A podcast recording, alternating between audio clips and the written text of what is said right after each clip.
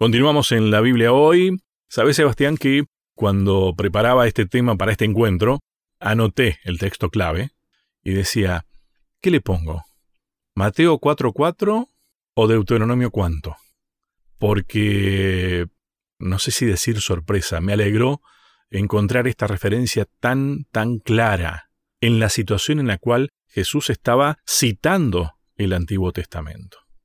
A ver, fue en el marco de, de la tentación. Una de las grandes pruebas que pasó, ¿no? Sí, y cuando uno enmarca la historia, cuando uno le, pone todo el decorado alrededor para entenderla con claridad, vemos a un Jesús en el desierto luchando y vemos a un pueblo de Israel que también estaba en el desierto y de alguna manera también luchando. Entonces el marco es muy similar. Aquí Cristo enfrenta y cuando uno mira y toma una cierta distancia, y de paso les, les recomiendo leer el libro El deseado de todas las gentes, de la autora genial, de la, maravillosa escritora que es Elena de White.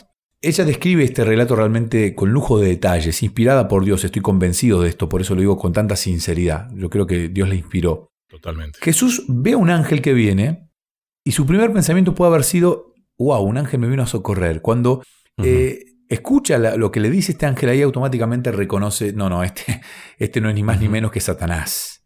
Este es el enemigo. Recordemos que estamos hablando de un Jesús que era humano. Completamente. Porque a veces, a veces nos olvidamos cómo lo leemos a Jesús y sus historias, ¿no? Completamente. Y Jesús en ese marco de pelea, de lucha, de contienda, de enfrentamiento, usa esta palabra, escrito está, escrito está. Y acá quiero pararme y reflexionar un ratito sobre esto. Nosotros día a día tenemos diálogos con personas que no tienen nuestra misma convicción religiosa, que no tienen nuestra misma denominación. Tal vez pueden o no ser cristianos, tal vez lo son, pero asisten a otra iglesia y tienen otra teología, otra cosmovisión, o directamente no son cristianos. A nosotros nos gusta discutir para ganar, para convencer, nos gusta imponer. Y todas estas palabras que usé, discutir, imponer, convencer, o sea, son errores que cometemos. Nosotros no tenemos ningún tipo de autoridad, nosotros no somos quienes para poder este, lograr llevar a una persona de un pensamiento al otro, pero sí la palabra de Dios. Y a veces nos enojamos porque decimos, bueno, que esta persona qué porfiada, qué dura, no entiende que le estoy hablando de algo tan importante. Claro, lo que pasa es que estás usando tus palabras. Y tus palabras no tienen, tus devarín tus palabras no tienen el poder, porque el poder lo tiene la palabra, en este caso Dabar. Con Devarín no haces nada, con Dabar haces todo. Y acá estoy usando palabras en hebreo. Devarín son las palabras, pero a veces son nuestras, y Dabar es la palabra. O sea, la palabra es Dios. Cristo acá le dice a Satanás, no solo de pan vivirá el hombre, sino de todo lo que sale de la boca de Dios. Y esto es una traducción que tal vez Jesús leyó de la Septuaginta, aquella traducción del Antiguo Testamento al griego, que se hizo varios siglos antes de Cristo. O sea, Jesús pudo haber leído esta traducción, o tal vez haya leído el texto en el idioma original, porque Jesús entendía y leía el idioma original. Pero cuando leemos este texto original, acá lo que da poder no es el pan, lo que da poder es la palabra. Es la palabra de Dios la que da el poder. No solo de pan vivirá el hombre, sino de la palabra que sale, porque es la palabra de Dios inclusive la que hace crecer la semilla que luego me da el pan. ¿no? Es la palabra de Dios la que tiene el tremendísimo poder de hacer absolutamente todo. Entendámoslo en lo que tantas veces hemos eh, resaltado. El pensamiento hebreo a la hora de decir las cosas no va separada una cosa de la otra nosotros separamos el alimento espiritual del alimento real, del día a día, ¿no? Los dos son reales. Exacto. Y me gusta pensar en esto de escrito está, ¿no? Un Jesús citando el libro de Deuteronomio, luego va a citar el libro de Éxodo y en las diferentes tentaciones va a apoyarse en una escritura, porque es la palabra de Dios, ¿no? Que tiene poder. Esta sí tiene poder para transformar, para impactar, para convencer Inclusive para mí, o sea, yo a Satanás no lo voy a convencer, porque él ya sabe absolutamente todo, él toma una elección. Entonces cuando me enfrento a Satanás no lo tengo que convencer de algo. A veces soy yo el que se convence cuando cito la palabra de Dios, soy el mismo transformado, porque lo que sale de la boca de Dios es lo que tiene el poder que inclusive me transforma a mí, que soy el que... A ver, ¿cuántas veces me ha pasado, y lo digo, y le ha pasado a todos los hermanos que han tenido la bendición de pararse detrás de un púlpito a predicar. Cuando vos te parás a redactar un sermón, a programar un sermón, a organizar un sermón, y luego cuando lo estás ejecutando, por decirlo de alguna manera, cuando estás predicando, te ves sorprendido con palabras que ni siquiera vos pensaste, sos el primero que se autoconvence y el primero impactado y el primer convertido de este sermón. ¿No? Aquí Jesús está usando unas palabras con tantísimo poder que Satanás no tiene otra alternativa más que reconocer de a poco una derrota tremenda. Y aquí quiero pararme en otro detalle. Satanás también cita la Biblia.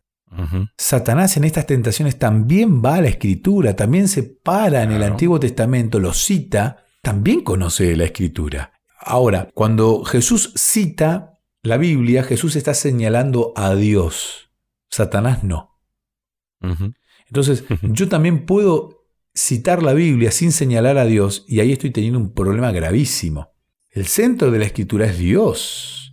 ¿no? A veces nos encanta contar nuestra experiencia, pero el centro en realidad de toda predicación es Dios. Mira, acá quiero hacer un paréntesis rescatando un poco algo de lo que mencionaste con respecto a, que a Satanás no, no hay que convencerlo ni nada por el estilo. Lo hemos hablado en alguna oportunidad, me acuerdo, cuando estábamos haciendo el programa matutino del que siempre hablamos con otros ojos. Vi tu cara de preocupación una vez cuando veías a algunos que estaban tratando de aprender cómo rechazar al enemigo de Dios. Y no creo en las casualidades. La verdad que las redes dan para todo, ¿no? Consultas algo que tiene que ver con la Biblia y después te aparecen un montón de propuestas de la Biblia. Y vos sabés que me apareció una publicación en la que me hablaba cómo combatir al enemigo de Dios, qué versículos usar. y lo anoté acá justamente. Cuidado con ese tipo de cosas. Cuidado con ese tipo de cosas, porque creo que ahí nos olvidamos en dónde está el poder. Y es un peligro muy grande que sean nuestras palabras, por más que citemos las palabras de Dios. Es Dios el único que puede enfrentar al enemigo. Nosotros no tenemos ese poder. Lo quería sacar a colación porque lo anoté específicamente. Me parece que tenemos que tener mucho cuidado en ese, en mal usar el escrito está nosotros. Porque no tenemos lucha contra un ser humano común y corriente en esto. Y como vos decías, el enemigo de Dios conoce lo que dice la palabra. Y cuidado. Me vi impactado por una frase que aparece en, esta guía. Dice, es posible conocer bien las escrituras y citarlas todo el tiempo. Y sin embargo, ignorar o incluso rechazar al Dios que las inspiró. Claro. Y yo quedé, wow. A ver, ¿cómo es esto que yo conozco las escrituras, las cito y sin embargo rechazo a Dios? ¿Y sí? ¿Y sí? En una situación como esa, Sebastián, de lo que te estaba planteando, si yo creo que yo puedo combatir al enemigo de Dios, por más que cite las palabras de Dios, el centro estoy siendo yo y tengo la batalla perdida del vamos. Completamente. A ver, si Cristo que en ese momento era un ser humano, es Dios, pero en ese momento era solo ser humano, no estaba usando uso de ningún poder divino que él tenía. Ah. Pero es Dios, pero ahí era un ser humano. Si Cristo no se dignó a dar su opinión, a dar su pensamiento personal para enfrentar a Satanás, ¿cómo lo voy a hacer yo? Un simple mortal con pecado. Cristo era inmaculado en ese sentido, ¿no? No, no tenía ningún pecado y sin embargo él tampoco le dice, no, mira, yo soy Cristo, yo soy el Salvador, o sea, no se antepone él en ningún momento frente a esta discusión con Satanás. Él simplemente usa el, estudio bíblico, la Biblia, la palabra, el Dabar, la palabra de Dios que tiene inmenso poder y la cita. Escrito está, escrito está, escrito está. Pero, ¿qué es escrito está? Escrito está es Vamos a la Biblia, vamos a la palabra de Dios, usemos la palabra de Dios, no, no, no dialoguemos, no, no, ¿por qué vamos a andar peleando? Claro, están las interpretaciones y todo lo demás, pero e, eso es porque nos alejamos de Dios. Cuando vos conoces a Dios y lees con sinceridad su palabra, no hay chance de, de yerro, no hay chance de poder errarle, porque Dios tiene un poder, Él tiene el poder que sale de su boca, que te transforma.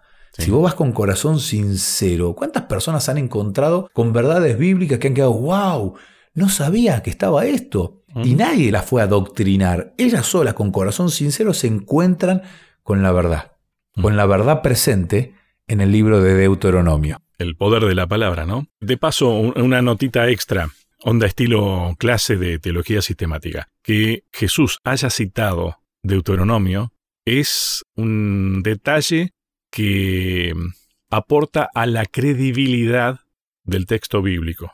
En ese momento era el Antiguo Testamento lo único que había. Y uno dice, ah, bueno, y sí, obvio, era la Biblia que había, ¿qué otra cosa iba a citar? Y entonces, ¿por qué nosotros muchas veces lo rechazamos? Y creemos que, no, ahora tenemos que quedarnos con el Nuevo Testamento y nada más. Cristo mismo le dio el valor que eh, corresponde. Eh, qué buen pensamiento. En una época donde Satanás ha hecho un, excelente trabajo derrocando, este, queriendo lastimar las bases de del cristianismo a través de la anulación del, Antiguo Testamento. Que de paso nosotros decimos el Antiguo Testamento. O sea, en ningún momento la Biblia, en ningún momento ninguno de los autores bíblicos la, dividió en Antiguo y Nuevo Testamento. Nosotros somos los que queremos ser más importante que la mismísima palabra de Dios. Pero en los libros escritos antes de Cristo, el propio Cristo le da un valor tan importante que es innegable decir, no, no esto ya caducó. ¿Cómo va a caducar si el mismísimo Cristo es el que realza el poder. Y cuando uno empieza a mirar, el, libro de Romanos es casi una mirada en espejo al libro de Deuteronomio. Y así otros, ¿no? El libro de Hebreos, que bueno, que va a ser tema dentro de un par de semanas, ¿no? Pero Cristo mismo le da un valor impresionante a los libros escritos antes que él naciera. Bien, tenemos que hacer una nueva pausa, Sebastián, pero ya continuamos. ¿Querés que hablemos un poco más de estos temas? Me encontrás en las redes sociales, en Facebook como Sebastián Martínez, en Instagram como Pastor Sebastián Martínez. Te espero.